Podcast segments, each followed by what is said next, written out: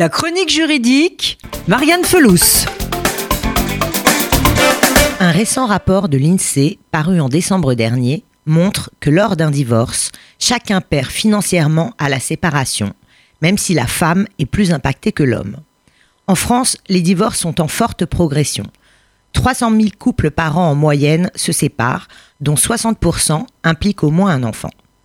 Or, rompre une union, mariage ou pax, a des effets non négligeables sur le niveau de vie. Et le constat est sans appel. Qu'il s'agisse de l'homme ou de la femme, chacun voit son niveau de vie diminuer lors de la séparation, avec la fin du partage des charges. L'étude de l'INSEE montre toutefois que les femmes subissent plus fortement cette baisse du niveau de vie dès l'année suivant la rupture ou le divorce, environ moins 20% contre moins 3% pour les hommes et ce, malgré le versement des prestations sociales et de la pension alimentaire en cas de garde des enfants.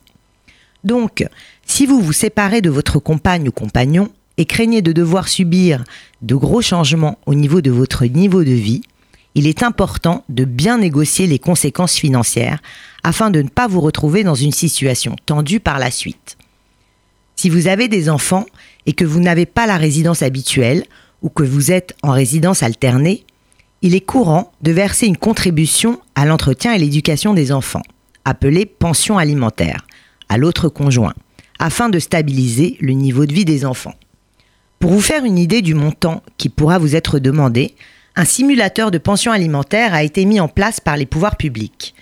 Vous pouvez alors faire une proposition à l'autre partie en vous basant sur cette simulation. Pensez aussi à présenter au juge un tableau regroupant vos charges en prenant soin d'ajouter les justificatifs. En effet, on tiendra compte de vos revenus, mais aussi de vos charges récurrentes. Si vous recevez moins que votre conjoint, peut se poser la question de la prestation compensatoire, en plus de la pension alimentaire.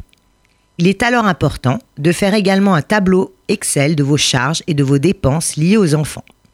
Vous pourrez vous baser sur ces indications pour faire une demande de pension alimentaire. Enfin, sachez que la prestation compensatoire permet d'effacer les disparités financières causées par le divorce dans les conditions de vie des époux. Elle peut être fixée d'un commun accord entre les époux et versée sous forme de capital ou de rente.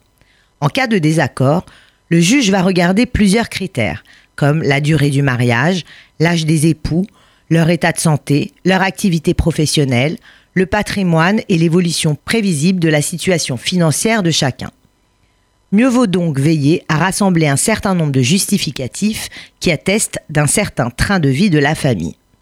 Attention toutefois, si vous aviez un très bon train de vie, mais n'êtes marié que depuis trois ans, il sera difficile d'en obtenir une.